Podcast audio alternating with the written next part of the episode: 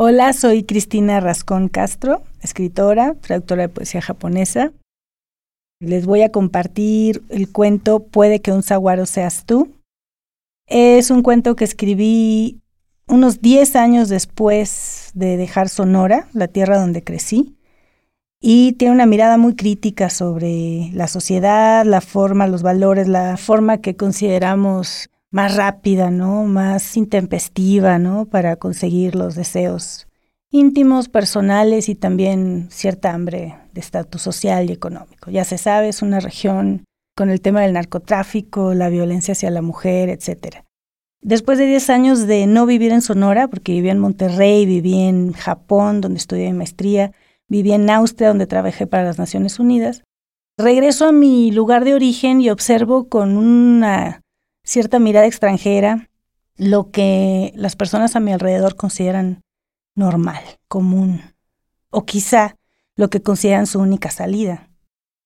Entonces nace un libro que se llama Puede que un saguaro seas tú, que recopila unos ocho relatos sobre mujeres en la frontera Sonora-Arizona y esa única salida, ¿no? Que puede ser la trata de blancas, que puede ser el narcotráfico, que puede ser caminos, vaya, informales, ilegales y a veces no tan placenteros para salir adelante, que es lo que la gente se plantea. Por supuesto, el cruce ilegal a, Arizona en busca de, un mejor empleo y mejor nivel de vida, etc. Son cuentos como muy, muy realistas, cuentos basados en noticias, en hechos, en entrevistas que realicé, pero a la vez cada cuento tiene un toque fantástico, una realidad paralela que se abre.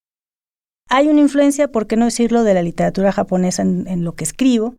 El cuento que les voy a leer, Puede que un saguaro seas tú, establece una relación espiritual entre la chava, que es la personaje principal, y un saguaro, que es un cactus muy alto que está solo en el desierto de Altar, Sonora, Arizona, cactus que llegan a medir dos, tres metros incluso. Y estos cactus albergan el alma de cada persona, que los observa. ¿no? Entonces ahí me baso un poco en la figura del nahual, que en el centro y sur de México se establece una relación espiritual entre el ser humano y un animal, pero si estás en el desierto, lo más fácil es ver los cactus. Así que dije, bueno, ¿qué tal que mis personajes se identifican con los cactus? Y vamos a ver qué pasa, ¿no? Hasta dónde puede llegar la sensibilidad de un personaje conectado con su entorno.